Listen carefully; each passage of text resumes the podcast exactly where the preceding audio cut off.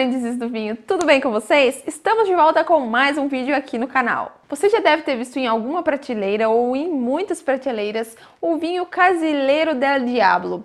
Esse vinho é muito bem aceito pelos consumidores e muito bem vendido. Tanto quem gosta de vinho e entende de vinho, até para quem não entende, costuma consumir bastante esse rótulo. Costumam ser vinhos muito fáceis de serem degustados e a gente encontra ele em algumas versões, inclusive na versão reserva, que é quando o vinho passa por barrica de carvalho. O produtor do vinho Casileiro del Diablo é a Conchitoro. Inclusive, eles produzem rótulos com o nome Conchitoro, os famosos e polêmicos vinhos reservados. E se você ficou curioso para conhecer mais da história da Conchitoro e do Casileiro, a gente tem um vídeo super completo sobre a Conchitoro e sobre a origem, a história, e a gente vai deixar o link aqui na descrição para vocês conhecerem também. O vídeo de hoje será dedicado para falarmos de um Casileiro del Diablo com uma pegada diferente. Hoje vamos falar e degustar o Casileiro del Diablo Intense Red. Esse vinho é elaborado com três castas de uvas diferentes. 60% de Syrah, 30% de Cabernet Sauvignon e 10% de Merlot. Ele é um vinho bem alcoólico, tendo 13,5% de álcool. Três uvas que trazem diferentes propostas, tanto no nariz quanto na boca, estão juntas aqui nesse rótulo. Agora eu vou abrir esse vinho para a gente poder degustar e ver se vale a pena a gente investir o nosso dinheirinho no Casileiro del Diablo Intense Red. Vamos abrir aqui com vocês essa belezinha.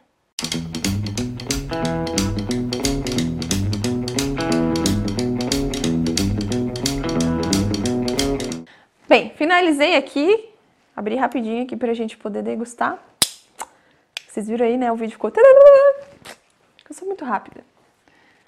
E antes de a gente degustar o Casileiro del Diablo Intense Red, já curte esse vídeo, já se inscreve no canal para você não perder nenhum vídeo que a gente posta vídeo semanalmente.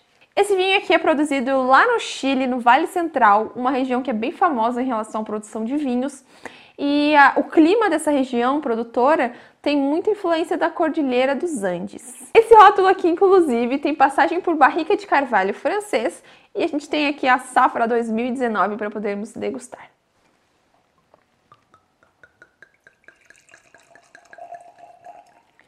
Dá para ver que ele tem um, uma cor intensa,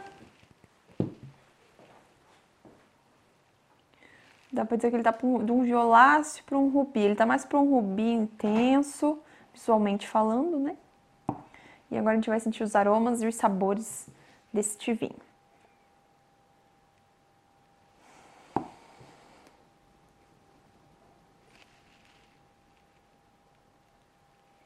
Acho que esse vinho tá com defeito. Sério? Uhum. Bem, essa primeira impressão aromática do vinho não foi muito agradável.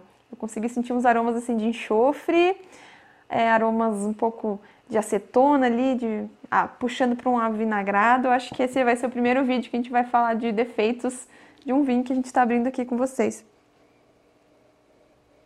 Dá para sentir os aromas de frutas também, frutas negras, amora, framboesa, mirtilo.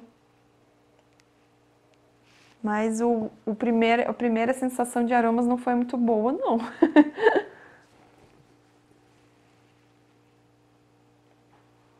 Dá para sentir um pouco de aromas da madeira, né? Questão de aromas de chocolate, mas nada muito intenso. O, o aroma defeituoso foi o que mais predominou para mim. Quanto mais eu vou oxigenando o vinho, esse aroma defeituoso vai saindo. A gente consegue sentir mais aromas do vinho. Então, às vezes só um pouquinho de oxigenação já libera esses aromas indesejados. Agora vamos ver se em boca ele entrega qualidade ou se os defeitos também vão estar aí presentes em boca.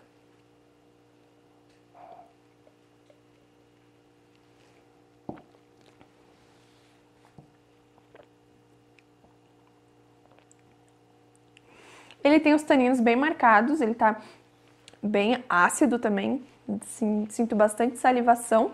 Em boca a gente não sente defeitos.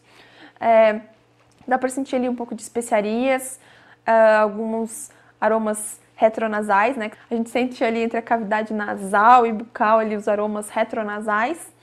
E dá para sentir ali aromas de especiarias, aqueles aromas de frutas negras a gente continua sentindo. mas eu fiquei um pouco decepcionada. Eu tô achando que ele tá um pouco ácido demais também.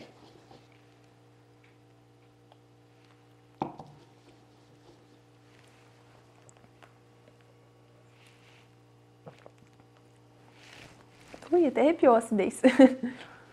então é isso, pessoal. Esse vinho aqui da safra de 2019 nos surpreendeu um pouco negativamente, mas quem sabe se a gente provar de uma outra safra, diz aí pra gente nos comentários se a gente deve provar outro, outra safra desse casileiro ou até uma outra garrafa, vai que essa aqui ficou mal armazenada e comprar em outro, em outro fornecedor, né?